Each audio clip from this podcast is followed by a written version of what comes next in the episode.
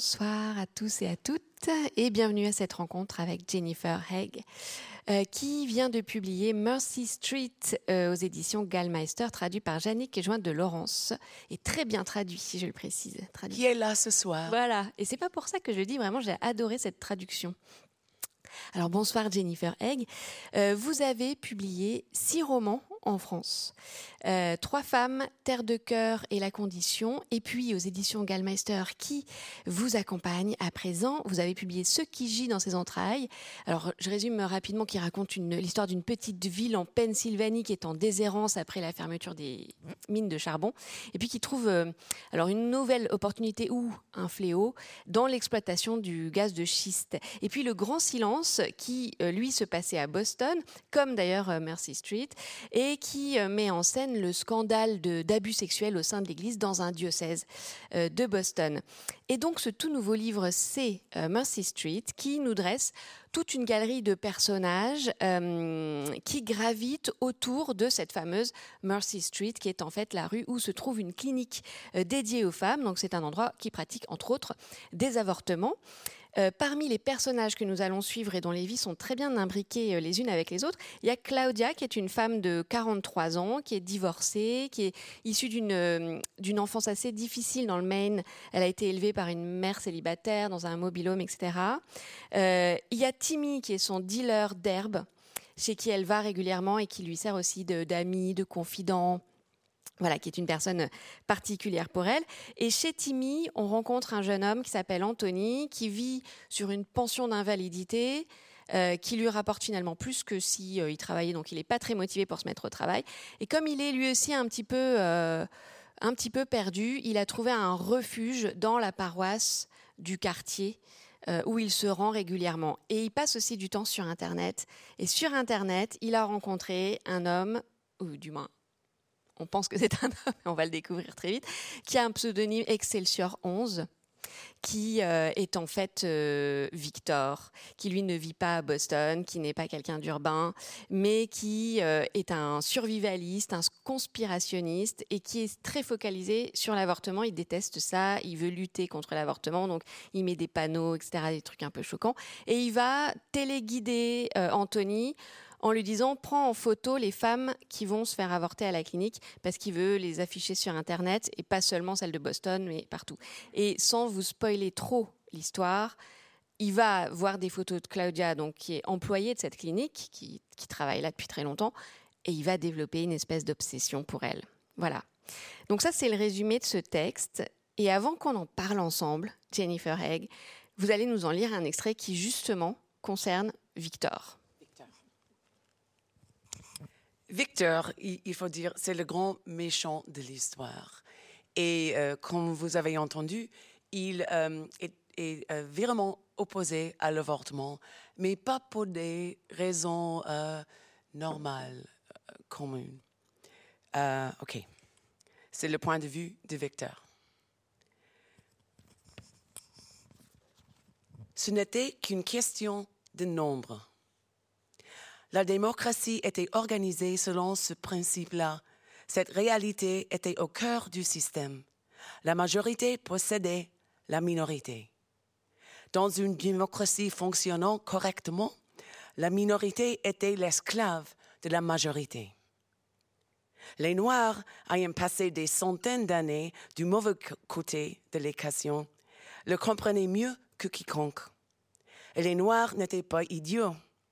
Depuis des siècles maintenant, ils grossissaient leur rang, baisant et enfantant avec assiduité, et leurs efforts avaient payé. Ils dominaient déjà le sport professionnel, ils avaient pris le pouvoir dans les universités et infiltré l'armée. Ils avaient élu leur propre président. Il fallait le leur reconnaître. Blâmer les Noirs était trop facile. La faute Victor le savait, revenait à sa propre race qui avait gâché son avantage.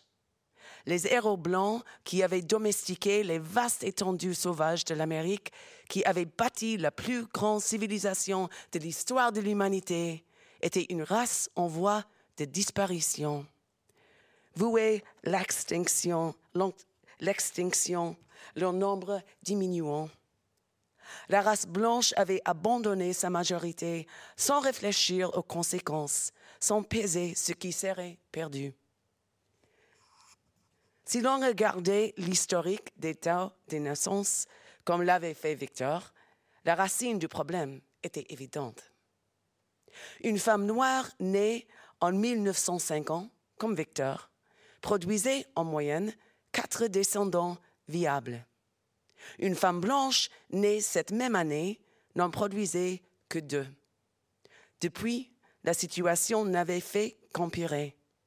La femme blanche sous-performante d'aujourd'hui ne produisait qu'une seule précieux enfant caucasien. Les chiffres étaient catastrophiques. Les chiffres venaient tout droit de Doug Strait, l'unique source qu'il avait confiance. Un changement était en marche. Les Blancs, s'ils le savaient, faisaient peu de cas de ce savoir. Ils traversaient la vie en titubant comme des grands enfants, dépensant, consommant et ricanant devant les sitcoms. Une tribu de crétins obèses en survêtement estampillé des NFL. D'après ce qu'on voyait Victor, les Blancs n'avaient pas la moindre idée de ce qui se passait un seul descendant viable. Voilà ce que c'était le pathétique rendement des femmes blanches. Même après la soi-disant révolution sexuelle des années 70, que Victor n'avait pas personnellement vécu. Dans les années 70, les gens baisaient comme des lapins, en groupe, avec des inconnus, dans toutes les combinaisons possibles. Et pourtant, malgré toute cette baise, le taux de naissance avait connu une baisse vertigineuse, mais uniquement chez les femmes blanches. Victor ne l'avait pas vécu personnellement, ayant passé la plus grande partie de cette décennie en tôle, mais il savait ce que ça avait existé. Il l'avait lu dans les magazines de l'époque. Un seul descendant viable. Il mettait ça sur le compte de la paresse. Une grossesse ne durait que neuf mois et les femmes vivaient de plus en plus longtemps. Une en bonne santé pouvait prendre toute une équipe de baseball avec des dizaines d'années à y consacrer. Mais la femme blanche, pour on ne sait quelle raison, refusait de l'avoir. La nature l'avait dotée d'un merveilleux pouvoir qu'elle était incapable d'utiliser. La femme blanche manquait d'objectifs et de discipline d'intelligence pratique pour comprendre à quoi servait sa vie. Merci beaucoup et bravo pour cette lecture en français. Et puis euh, voilà, donc là on voit le parfait mélange de euh, racisme et misogynie euh, de Victor. Et on va reparler de la façon dont vous articulez ces points de vue et ces, et ces histoires de vie. Mais avant d'aborder le livre, j'aimerais qu'on parle un peu de votre parcours d'autrice. Alors je rebondis sur une ligne de la biographie qui est faite de vous euh, par l'éditeur sur l'un des rabats du livre, voilà celui-ci, qui dit, euh, qui dit, elle écrit son premier roman tout en vivant de petits boulots, puis devient élève du prestigieux programme de creative writing de l'université de l'Iowa. Et moi, ça m'intrigue. Donc j'aimerais savoir quel est le parcours que vous avez suivi pour euh, publier ces livres euh, qui nous arrivent maintenant oh, bah, J'ai toujours écrit, en fait. J'ai commencé à écrire comme adolescente et ben, j'étais nulle, comme tous les adolescentes qui essaient d'écrire. Euh, c'est vraiment pas un sport pour les jeunes. Hein. Il faut vivre, il faut vivre un peu. Euh, donc, j'ai vécu. j'ai fait des petits boulots, c'est exact. Euh, j'ai fait ce cours de creative writing.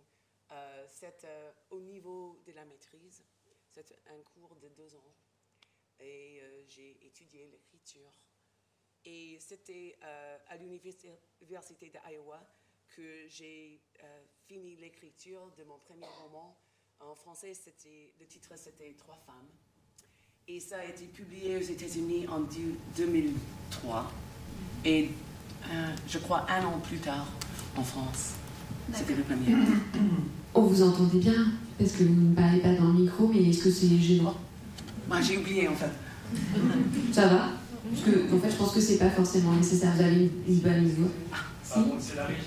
Ah, c'est la régie. Ah, d'accord, ok. Ah, bah oui, on est, on est, on est filmé. Nous sommes filmés. Souriez, vous êtes filmés. ok, donc euh, on garde le micro. Euh, dans quel état est-ce que vous avez grandi Curiosité. Euh, quel est l'état des États-Unis Est-ce que vous avez grandi? Dans la Pennsylvanie. Hmm. Et j'ai habité jusqu'à l'âge de 17 ans. après, je suis allée à l'université. J'ai passé un an en France, une année scolaire à Toulouse. Et puis, je suis repartie aux États-Unis. Et et puis, euh, un an après, je suis revenue en France. Euh, j'ai vécu à, Dunkerque pendant deux ans. Ah.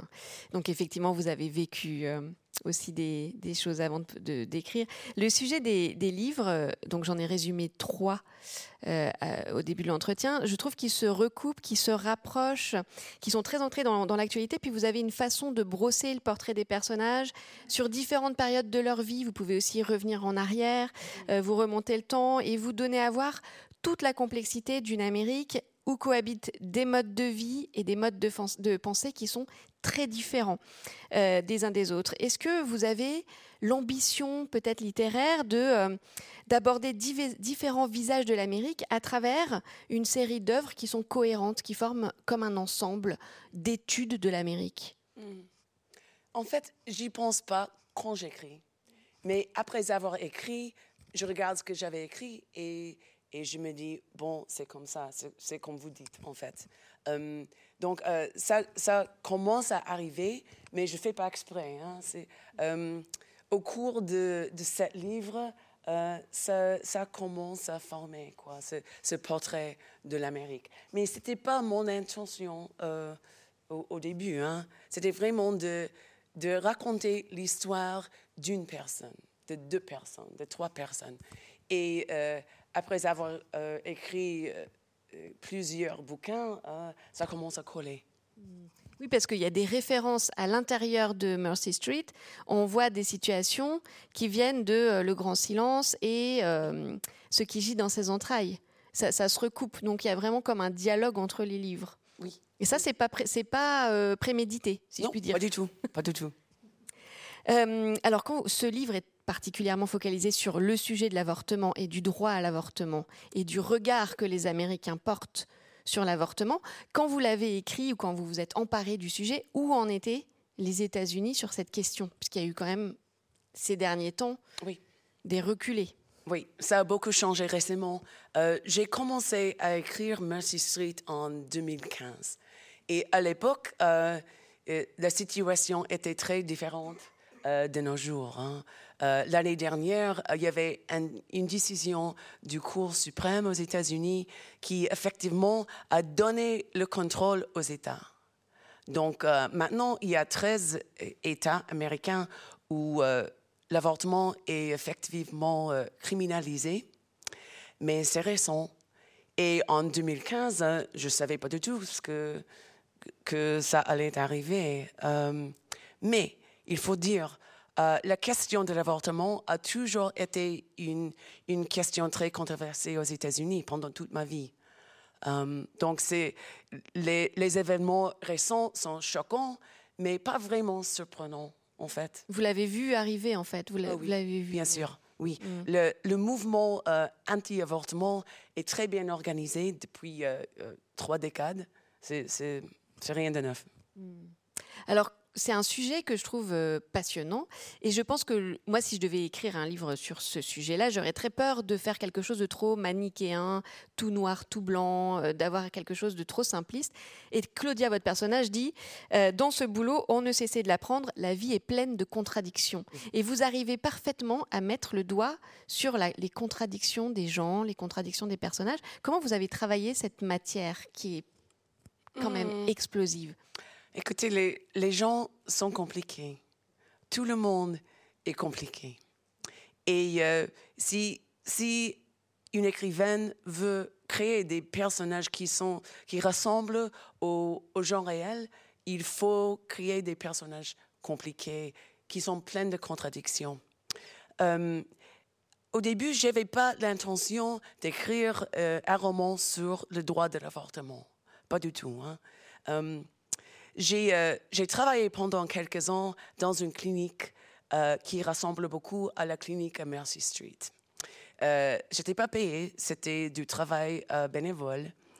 à cette clinique, il y avait une hotline. Et un jour par semaine, je me suis installée à la clinique et je répondais à la hotline. Euh, souvent, c'était des, jeunes filles et des femmes avec des questions sur la contraception, euh, mais quelquefois, elles voulaient s'avorter. Et si on voulait avoir un avortement à sa clinique, la première étape, c'était de parler à quelqu'un comme moi. Euh, on était une, une, douzaine de femmes, on était toutes femmes, qui ont reçu une formation pour faire ce travail. Donc, euh, j'ai entendu plein d'histoires des femmes qui voulaient s'avorter et c'était très, très souvent des, histoires intimes euh, et très, euh, très émotives.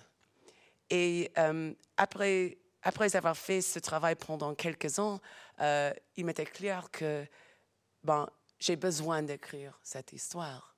Mais ce n'était pas ma motivation euh, dès le début. Et je faisais ce travail parce que je crois dans le droit d'une femme de faire sa propre vie. C'est tout. Mais alors, c'était quoi l'idée du début si ce n'était pas l'avortement? Euh, C'était Claudia C'était Claudia. C'était Claudia. Et euh, pour moi, un roman commence comme ça, toujours. Je tombe amoureuse d'un personnage. Et dans ce cas, c'était Claudia. Claudia est, est, vraiment le, le cœur de l'histoire. Euh, c'est une femme de 40 ans qui est psychologue, qui travaille dans cette clinique et euh, euh, entend les histoires des clientes. Aussi, chaque matin, elle vient au travail et elle doit faire face aux manifestants qui sont là tous les jours, qui entourent la clinique avec leurs panneaux, avec des slogans. Surtout pendant le carême avec le, oui, les cendres. avec les cendres sur le front. mais ils sont là tous les jours. Euh, ce sont plutôt des hommes euh, avec des panneaux, avec des euh, slogans anti-avortement. Et quelquefois, ils hurlent des insultes contre les clientes, contre les salariés qui y travaillent. Et, moi, quand je travaillais dans la clinique, bon, je les ai entendus. Et c'est comme ça que l'histoire ouvre. J'ai suivi le personnage de Claudia et sa, piste euh, m'avait euh, mené vers euh, Timmy, c'est son dealer d'herbe. je me suis posé la question, comment est-ce qu'on fait pour se soigner si on, si on travaille sous de telles circonstances? C'est très c'est stressant hein, de, de, de, travailler avec cette opposition tous les jours, tous les jours. Et c'est comme ça que j'ai développé le personnage de Timmy. Euh, et l'histoire a vraiment déroulé comme ça, un personnage à la fois. Et Claudia, elle est particulièrement intéressante aussi parce que sa vie, c'est toute une enfance. Elle a une mère célibataire euh, qui prend des enfants euh, placés, mais pour l'argent. Elle vit dans un mobilhome, donc elle a construit à côté une petite extension, et puis elle a ses enfants, dont en fait c'est Claudia qui s'occupe d'eux, hein, beaucoup. Et puis euh, voilà, et, j'ai été très marquée par un passage dans lequel elle regarde la télévision. Il y a un humoriste qui fait des blagues et il fait des blagues sur les white trash. Donc c'est les, les, les, déchets blancs, quoi. Enfin, les, blancs. Euh, comment traduire ça en français Je sais pas, mais les white trash. les comment? Ben voilà, c'est. C'est pour ça, c'est white trash. Et, et c'est bien de, de, le laisser parce qu'on n'a pas cette expression-là en français. Et donc, elle se rend compte au moment où euh, eux, ils regardent beaucoup la télévision, elle se rend compte qu'en fait, ce sont ceux qui regardent la télévision qui sont l'objet des plaisanteries de ceux qui font la télévision. Donc, euh, il y a ce côté très. Euh, ce milieu social qui va l'accompagner toute sa vie et qui semble être une spirale dont il est très difficile de sortir. Oui, oui, c'est sûr. Euh, mais en même temps, euh, ça lui donne euh, un pouvoir, un superpower.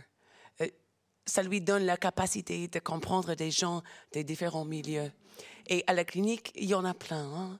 Hein. cette clinique était remarquable parce qu'il y avait des, femmes de, des, femmes professionnelles bien, bien éduquées. Il y avait des étudiantes d'Harvard, des milieux plutôt privilégiés il y avait des femmes sans abri, il y avait des, euh, des addicts. Il y avait, il y avait de tout, quoi. Des, des, des femmes de, de tout partie de la ville de Boston, les femmes de, euh, les adolescentes, les adultes, euh, les femmes de toutes couleurs, de toute nationalité.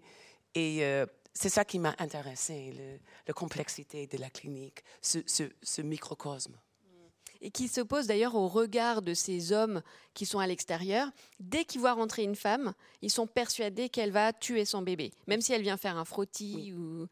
Même si elle est là tous les jours parce qu'elle y travaille. Même si elle y travaille. Oui, oui. Et ça montre vraiment les préjugés qui existent dans le cerveau de ces gens qui ne voient pas plus loin que leur propre pancarte. C'est assez effrayant. Mm. Claudia, c'est une femme qui avait été allée à la fac, et qui a occupé un poste très différent, qui a, été, qui a travaillé dans un journal, qui a été mariée, qui a eu une vie plutôt euh, fascinée par euh, la réussite de son mari, le milieu social de son mari, et puis qui finalement est sortie de tout ça. Pourquoi est-ce qu'elle a fait ce, virage assez étonnant? Parce qu'elle était misérable. Euh, elle, s'était mariée très jeune avec un bon type qui reste un ami, mais le mariage n'a pas marché. Et elle travaillait dans euh, une magazine de femmes à New York. Et moi aussi, j'ai fait ce genre de travail. Et c'est bien payé, c'est, euh, euh, on, rencontre des gens intéressants, c'est New York. mais à un certain moment, Claudia s'est rendue compte que ben, ça veut rien dire. C'est, ça, c'est pas, ça, vaut rien en fait pour elle elle voulait vraiment travailler avec euh, des gens qui, qui avaient besoin de soins. Alors vous dites, vous écrivez d'ailleurs, le travail social était la thérapie des désargentés, des gens comme elle. C'est très intéressant comme, euh, comme phrase. Comme si finalement, plutôt que d'aller voir un psy, on devient soi-même euh, travailleur social pour aider les autres. Oui. Qu'est-ce qui se passe dans ce processus-là? Mais Pour les pauvres, euh, ce n'est pas la psychologie, ce sont des services sociaux. Euh, c'est ce qu'ils ont au, lieu de la psychologie. Hein. Euh, mais en fait, euh, c'est à peu près la même chose. Hein. C'est le soin. Mais elle, elle fait sa propre thérapie en aidant les autres. C'est encore autre chose. Oh, non? Mm. Moi, c'est l'impression que j'avais, en fait. C'était que ça lui. comme si elle était retournée à ça, alors qu'elle aurait pu avoir une vie différente, finalement. Oui, mais elle ne le veut pas. Elle l'avait, elle le voulait elle pas. Elle ne la Hmm. Il y a aussi la question chez elle du désir d'enfant. Vous dites, euh, vous écrivez, euh, finalement, elle n'a pas décidé de ne pas en avoir, mais le temps passe. Les années passent, à 20 ans, elle a autre chose à faire. Elle fait d'autres choses. à faire. Et puis voilà, elle a 40 ans, voilà, pour l'instant, c'est comme ça. Et, euh, et, je trouve que c'est très intéressant parce que le désir d'enfant, c'est quelque chose de compliqué, qui est aussi lié à cette question d'avortement. Et vous en parlez très bien, c'est-à-dire qu'il n'y a pas trop de clichés, enfin, il n'y a pas du tout de clichés sur ce qu'une ce femme doit faire dans le livre, ou devrait faire. Oui. Il y, a, il y, a, cette croyance que c'est un désir euh, universel chez les femmes. Et ce n'est pas du tout le cas, en fait. Il y a, il y a plein de femmes qui, qui n'ont aucune envie d'avoir un enfant, mais euh, c'est attendu dans la société, en fait. Euh, il y a cette idée de l'instinct maternel. Et euh, c'est pas universel. certainement, il y a des femmes qui l'ont, mais, mais pas toutes. Hmm. Et il n'est pas question pour elle d'horloge biologique. C'est assez rare dans les romans, les personnages de fiction de femmes qui n'ont pas cette préoccupation. Oui, hmm. oui. Mais dans la vie, c'est pas rare du tout. c'est vrai, c'est vrai. Mais finalement, c'est dans la littérature n'est pas forcément représentatif de la vie. Oui, mais très souvent, c'est écrit par des hommes. Hmm. J'aimerais qu'on reparle de Phil, l'ex-mari de Claudia, avec qui elle est restée euh, assez copine et ils, vont souvent dîner ensemble. Elle est nostalgique d'ailleurs plus des dîners que de tout le reste avec ce mari-là. Mais euh, Phil, c'est il est c'est un mec bien, hein, vous l'avez dit, c'est un bon gars, mais il a une fille adolescente. Et il est inquiet quand même qu'elle puisse avoir des petits amis, des petits copains. Euh, et vous montrez quand même que même quand on est quelqu'un, un mec bien, il y a toujours ces choses un peu étranges. Je ne sais, plus ce qu'elle dit. Euh, euh, il a peur que sa fille de 16 ans. Il dit C'était une bizarrerie de la psychologie masculine que Claudia n'arrivait pas à comprendre, une étrange attitude protectrice eudépienne qu'elle jugeait un peu louche. mais après tout, comme elle n'a pas eu de père, elle ne sait pas vraiment. Et Mais c'est quand ça. même un peu inscrit dans l'ADN euh, de ces hommes-là, qui sont très bien, mais qui considèrent quand même que leur fille de 16 ans, il faudrait pas qu'elle soit trop délurée. Quoi. Oui. Ça, c'est intéressant. Oui, oui, ça m'intéresse. hein. Mm. Euh, c'est un, c'est- un désir de, de protéger leur fille, et c'est normal. Mais pour Claudia, qui n'avait pas de père, c'était- c'est tellement étrange. Mm. Et- et même l'idée d'avoir un père, c'est, et- elle n'arrive pas à le comprendre, en fait. Le seul exemple qu'elle a eu, c'est un beau-père, un petit ami de sa mère, Oui. Qui est sorti de Et, l'équation. Voilà. et ça a été autre chose. Mm. Oui. Ça a été assez, euh, assez euh, compliqué. Alors, autre chose que dit Phil à propos de l'avortement, il dit Je suis pour l'avortement, Mhm. mais s'il n'y a pas d'autre solution. Non, il dit s'il y a des bonnes raisons. S'il y a des bonnes raisons, Des voilà, bonnes c'est ça. S'il y a des bonnes raisons. Et ça, c'est vraiment l'un des grands sujets du livre c'est mais il n'y a pas. Quelles sont ces bonnes quoi les raisons bonnes raisons voilà. Et qui décide? Mm. Qu'est-ce que vous vouliez dire là-dessus? Ben, Personne d'autre peut, peut pas décider, en fait. Mm. Et c'est c'est un- c'est une leçon de ce travail à la clinique, le travail que j'avais fait. Euh, la vie est compliquée et la vie de chaque individu est compliquée. Et de l'extérieur, on ne peut pas juger si, si ces raisons sont bonnes. C'est impossible de savoir. Il y a qu'elle qui, qui peut le savoir. Mm. C'est comme ces fameux, euh, ces fameux panneaux choquants qui, vous en décrivez quelques-uns, les panneaux avec des photos de fœtus, etc., qui sont un peu, euh, comme on dit, l'arbre qui cache la forêt. C'est-à-dire qu'ils attirent toute l'attention, mais ils détournent la réflexion. Comment est-ce que vous avez travaillé justement euh, ce besoin qui a l'air immense d'apporter une réflexion construite à des arguments qui sont des chocs visuels, mais qui n'ont pas de profondeur? Bah, écoute, c'est un- c'est toujours une question de point de vue.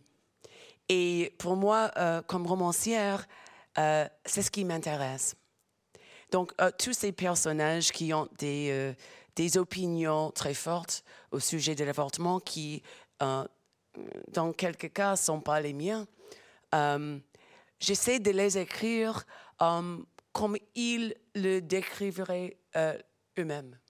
Donc, euh, Victor Prime, qui a ses idées délirantes sur la race et l'avortement et les femmes. Euh, je ne le juge pas, je le présente. Et si Victor allait lire ça, il, il dirait, bon, c'est juste, c'est exact, oui, c'est ce que je crois. Il n'aurait il aurait pas été insulté par ce portrait. Et c'est ce que j'essaie de faire comme romancière, euh, d'être précis, d'être juste, et c'est à la lectrice de, de juger. Vous en avez connu beaucoup, vous en avez- il y en a beaucoup des Victor comme ça euh, aux États-Unis? Ah oui, il y en a beaucoup, bien sûr. Euh, ce personnage de Victor, il est très proche de moi, Euh, même si je le trouve dégueulasse. Et, et c'est- et c'est vrai, il me dégoûte, euh, franchement. Mais c'est un type que je connais. C'est un homme de l'Amérique profonde. Et je peux en écrire parce que moi aussi, je suis de l'Amérique profonde. Euh, euh, je suis née dans l'État de Pennsylvanie, la Pennsylvanie occidentale, euh, voir les montagnes, les Appalaches. Et je viens du même village que Victor. Euh, autrefois, c'était un, un village des mineurs de charbon. Et je connais ce type. J'ai connu toute ma vie. C'est, un homme qui n'est euh, pas du tout euh, sophistiqué, il n'a pas voyagé, il n'est pas bien éduqué, euh, mais il est intelligent. Il- n'est pas stupide. hein. Il voit clairement certaines inégalités dans la vie et il n'a pas tort, en fait. Et il cherche des explications. Euh, Victor a travaillé pendant des années comme camionnier. Et comme tous les camionniers, il écoute la radio. Aux États-Unis, si on travaille avec son corps, si on travaille avec ses mains, on écoute la radio toute la journée. Si vous travaillez au bureau, vous n'écoutez pas euh, la radio au travail. Mais si vous êtes plombier, si vous êtes maçon, si vous êtes coiffeuse, vous l'écoutez. Et euh, il a trouvé une émission qu'il aime beaucoup. Euh, L'animateur, c'est ce type, un Doug Strait, euh, dont j'avais lu. Et euh, c'est de Doug Strait que Victor a acquis ses opinions politiques sur la race, sur les femmes, sur l'avortement. Mais c'est parce qu'il cherche des explications, il voit des inégalités. Et il y en a, bien sûr. Hmm. Donc c'est une réaction oui. qui est finalement mal, mal euh, canalisée? Il, il, a vécu une vie. Euh, comme tout le monde, il a vécu une vie. Euh, et à 18 ans, il a fait un service militaire. On lui a envoyé à la guerre au Vietnam. Il ne voulait pas y aller, mais il allait. comme, comme beaucoup de jeunes dans ma propre famille, j'avais huit cousins qui, qui y sont allés. Euh, donc, euh, la vie de Victor euh, lui a mené vers certaines conclusions qui sont vraiment cinglées, mais il n'est pas stupide. Il fait attention, il cherche des explications. Hmm. Et Anthony, cet homme qui, qui est un peu manipulable, fragile. Lui, qu'est-ce qu'il incarne dans la société américaine? C'est qui sont les Anthony et comment est-ce qu'on on fabrique des Anthony qui pourraient très bien tourner ou très mal tourner hein, Oui. Anthony, c'est un perdu, en fait. Euh, c'est un, homme de 40 ans qui, euh, qui a souffert un accident au travail. Il travaillait dans la construction et euh, il a eu une euh, je sais pas comment dire. Du travail, oui, la tête. À la tête, voilà. Et euh, il, il n'est pas, il n'est plus capable de travailler. Il vit avec sa mère. Il est tout à fait solitaire. C'est un perdu qui, euh, qui n'a pas de communauté sauf la paroisse locale. Et c'est pour ça qu'il va à l'église tous les jours. pas parce qu'il est particulièrement croyant, il ne l'est pas, mais il est solitaire. Et euh, euh, à mon avis, ça, c'est euh, une des valeurs de la religion, c'est la communauté. Et la société contemporaine l'a perdu, en fait. Et pour un mec comme Anthony, il n'y a, a, pas de solution évidente, en fait, de sa mm. solitude. Il y a l'Église et l'Internet. Mm. Et les deux peuvent être quand même, enfin surtout là, dans son cas, Internet, parce que l'Église, c'est quand même, c'est le sujet d'un autre livre. L'Église moderne, oui. Voilà. Mais euh, sont source de danger, puisque c'est un esprit quand même influençable. Oui, tout à fait. Hmm.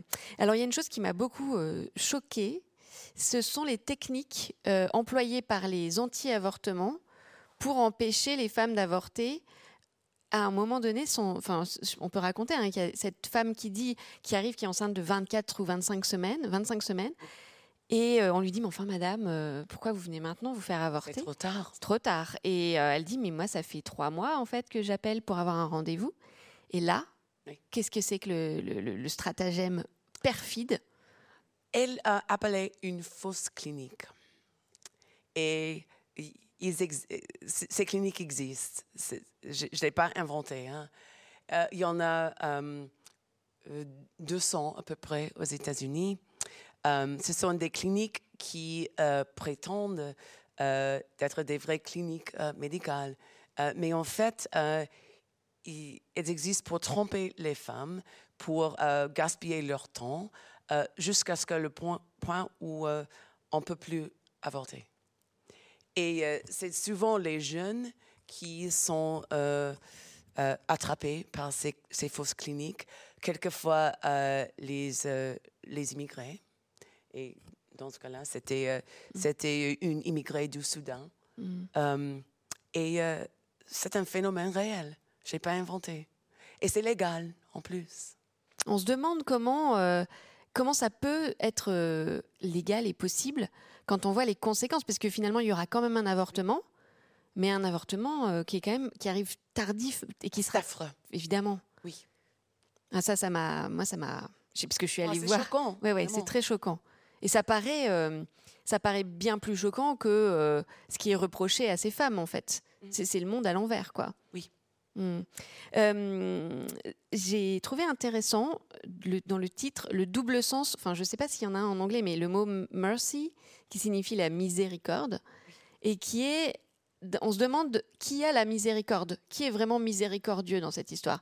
Parce qu'il y a cette clinique qui passe pour Satan aux yeux des militants euh, anti-avortement, qui sont plutôt religieux, avec leurs cendres euh, sur le front, qui sont eux censés être miséricordieux, mais c'est la clinique qui fait preuve de miséricorde. Là, vous êtes dans un sujet qui, pour nous, les Français, est un peu abstrait, parce que c'est religieux. Comment est-ce que vous avez travaillé ça et quel regard vous avez posé sur cette question-là de la religion et des valeurs chrétiennes dans la société américaine? Hmm. C'est très compliqué. Hein? C'est un, un, pays religieux, il faut le dire. Euh, en France, euh, vous avez une séparation très claire entre la religion et l'État. Aux États-Unis, euh, on prétend d'en avoir une, mais en fait, c'est illusoire. Il n'y en a pas. Euh, les politiciens aux États-Unis parlent sans cesse de leurs convictions religieuses. Et c'est tout à fait normal. Et, euh, et, je suis sûre qu'il y en a qui ne euh, croient pas sincèrement, mais ils sont obligés de faire semblant. Et ça fait partie de la vie publique aux États-Unis. Et ça ça pose euh, énormément de problèmes, en fait. Hmm. Parce que c'est une espèce de comédie, en fait, de fausses valeurs. Oui, oui. Même Trump, même Trump, il a fait semblant de croire. Hmm. Et personne n'était trompé, mais euh, même lui euh, était obligé de faire semblant.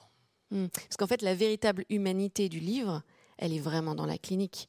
C'est là que les femmes sont écoutées, qu'elles sont accueillies, qu'elles sont aidées, qu'elles sont accompagnées. C'est pas c'est pas à l'église où il y a trois petites vieilles. Oui, voilà. Mm. Euh, vous parlez beaucoup aussi du regard de la société sur les femmes. Euh, je cite euh, un petit euh, extrait dépendance à la drogue et alcoolisme, dépression et anxiété, grossesse accidentelle et maladies sexuellement transmissibles.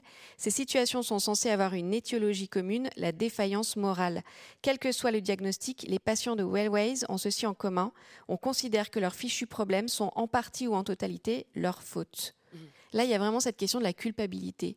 Comment vous l'avez travaillé? Mmh, bah, On le sent dans la société américaine. Et euh, il y a un déséquilibre parce que, à mon avis, euh, c'est les femmes qui reçoivent euh, beaucoup plus de jugements que les hommes. Hmm. Et ça a toujours été comme ça. Hmm. Il y a un moment donné cette femme aussi qui est droguée, qui est addicte à l'héroïne, qui arrive enceinte aussi assez avancée dans la grossesse. Et ça, c'est très difficile à gérer. Comment est-ce que ces bénévoles et cette psychologue et les médecins de ce centre gèrent ce genre de cas qui sont presque incontrôlables en fait. Oui, bah, c'est très difficile, hein? parce que très souvent, les clientes à la clinique sont pas aimables, sont pas agréables, ne sont pas nobles. Ce sont, ce sont des, des, gens ordinaires et quelquefois sont des connes. Mais, mais il, il, quand même, euh, on les soigne. Mhm. Il ne faut, pas, il faut pas les aimer. Hein. Mhm. Ah bah vous dites, euh, Claudia, elle dit parfois j'ai envie de les casser en deux. Ça m'a fait rire comme expression. Mais c'est vrai que vous, vous n'en faites pas. C'est là ce que je disais au début, quand je disais le danger, c'est d'être manichéen, faire tout le monde gentil d'un côté, tout le monde gentil de l'autre. Vous, vous avez été très nuancé. Comment vous avez travaillé cette nuance justement avec ces, ces personnages qui arrivent, qui sont un peu énervants, qui font. Voilà, c'est comme ça aussi que vous avez voulu rester fidèle à la réalité? Oui, oui, mm. ah ben, il le faut. Hum, même pour Claudia, qui, euh, qui est une femme d'une vraie empathie. Quelquefois, les clientes, ben, elles sont chiantes, hein? elles ne les aiment pas toujours. Um, et, et, aussi, il faut dire, um, les femmes en crise sont, sont toujours pas uh, charmantes. Quoi. Hmm. Ah, vous, vous, souhaitez pas du tout faire une héroïne sexy. D'ailleurs, elle non plus, quand elle parle du mariage, quand elle parle. Et même ce, ce magazine féminin où elle a travaillé, on a du mal à l'imaginer euh, rentrer dans les cases de ce magazine-là. Et on n'est pas étonné qu'elle s'en soit euh, échappée pour retourner vers des, dans le dur, quoi. Comment est-ce que ce livre est reçu aux États-Unis? Um, Ça a été très, très intéressant parce que um, après avoir passé deux ans um, dans l'écriture de ce roman, euh, je, je, me, je me suis rendu compte que je ralentissais. Et je ne savais pas pourquoi. Mais c'était parce que je ne voulais pas le publier, en fait. Je voulais le finir. je crois dans le livre, absolument. Mais je ne voulais pas le publier. J'en avais peur, en fait. je suis née dans, une, dans un village assez traditionnel, conservateur. Et je connais très bien les jugements qui sont hurlés euh, aux, femmes qui s'avortent et aux femmes qui euh, se disent euh, pro droit de femme, quoi. Mm. Et j'avais peur de ce jugement. aussi, c'est les États-Unis. on a des pistolets. C'est une société violente.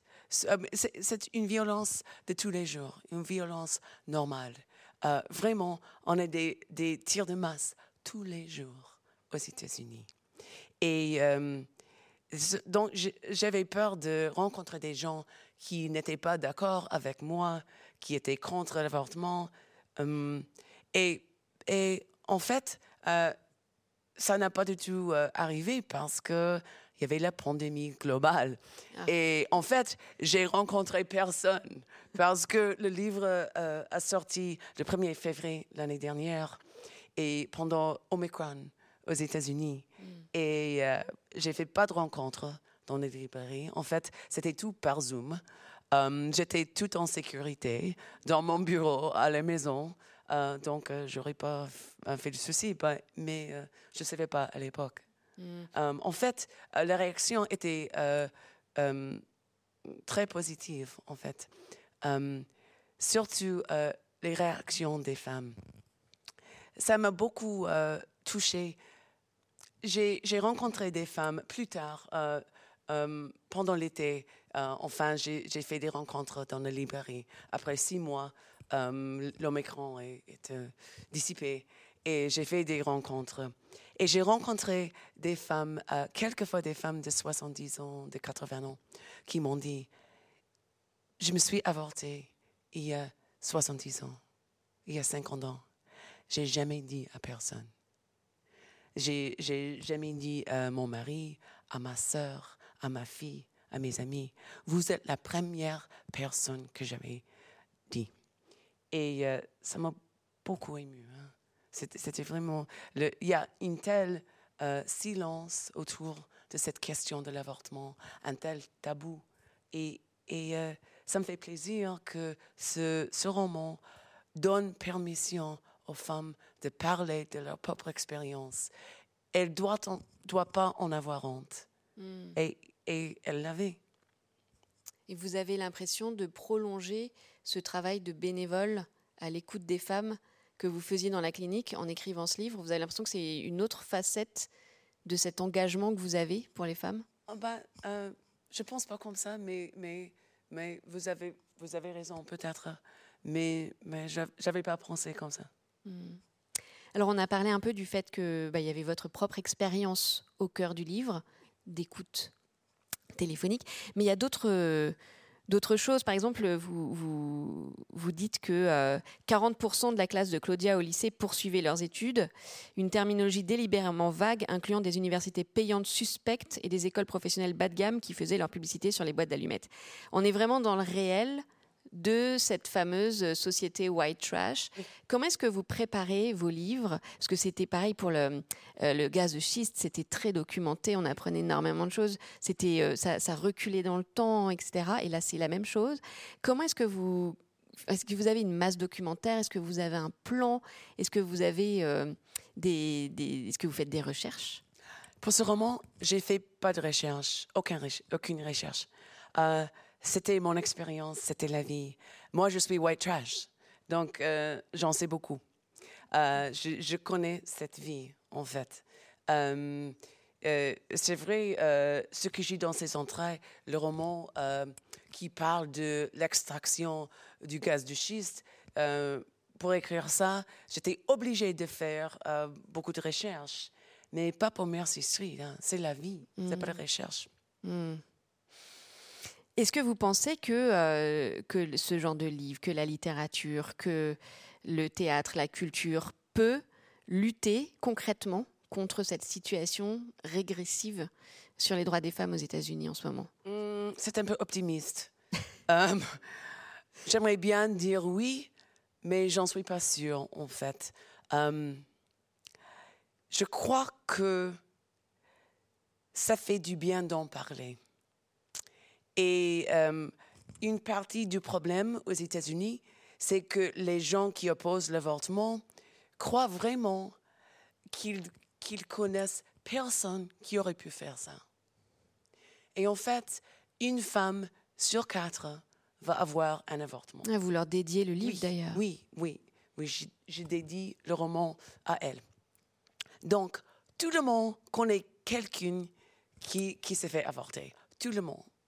Euh, et, pourtant, euh, les gens euh, pr- euh, pro-vie euh, s- s'en rendent pas compte, en fait.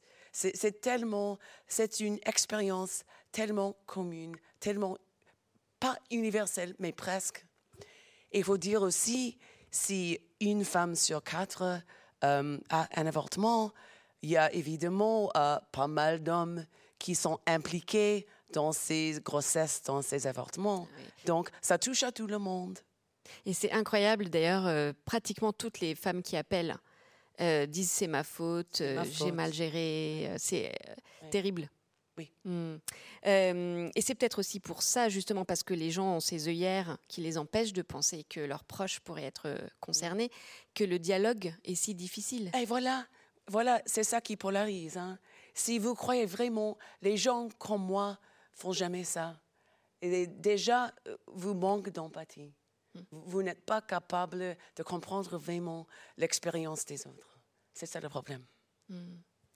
Euh, Il y a une montée, alors je l'ai un peu dit en présentant le livre, mais il y a une montée d'angoisse dans le livre, parce qu'il y a ce Victor qui est là, pas pour rien non plus. Mm. Comment vous avez euh, travaillé cet aspect-là et est-ce que vous avez, euh, alors je sais pas, j'ai pas été regarder s'il y avait eu beaucoup d'agressions ou peut-être de d'attentats, je sais pas. Est-ce que vous pensez qu'il pourrait y avoir une montée de violence concrète? Ah oui, bien sûr. Ouais, il y a vraiment cette oui, violence-là qui... facilement. Oui. Mm. Et en fait, euh, euh, ça arrive. Euh, il y a 30 ans, il y avait un attentat à une clinique à Boston, une clinique de femmes. Deux femmes étaient tuées. Euh, C'était en 93. Euh, C'était bien avant que j'y ai travaillé, mais ça arrive.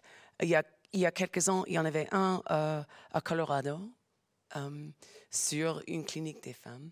C'est pas, euh, pas tellement rare, en fait. Et là, vous pensez que le- ces, ces interdictions dans certains États vont rendre la situation encore plus dure? Oui, oui, bien sûr. Et psychologiquement, psychologiquement, de travailler sur ces circonstances, ça a un effet, il faut le dire. Hmm. Donc ça donne, ça donne, ça donne vraiment lieu à des, des tensions plus fortes dans les États où c'est encore possible. Il y a plus de manifestations? Euh, bah, c'est difficile à dire. Euh, Il y a une telle variance- variation parmi les États aux États-Unis. Euh, à Massachusetts, où j'habite, euh, je, je, je sens vraiment pas le danger.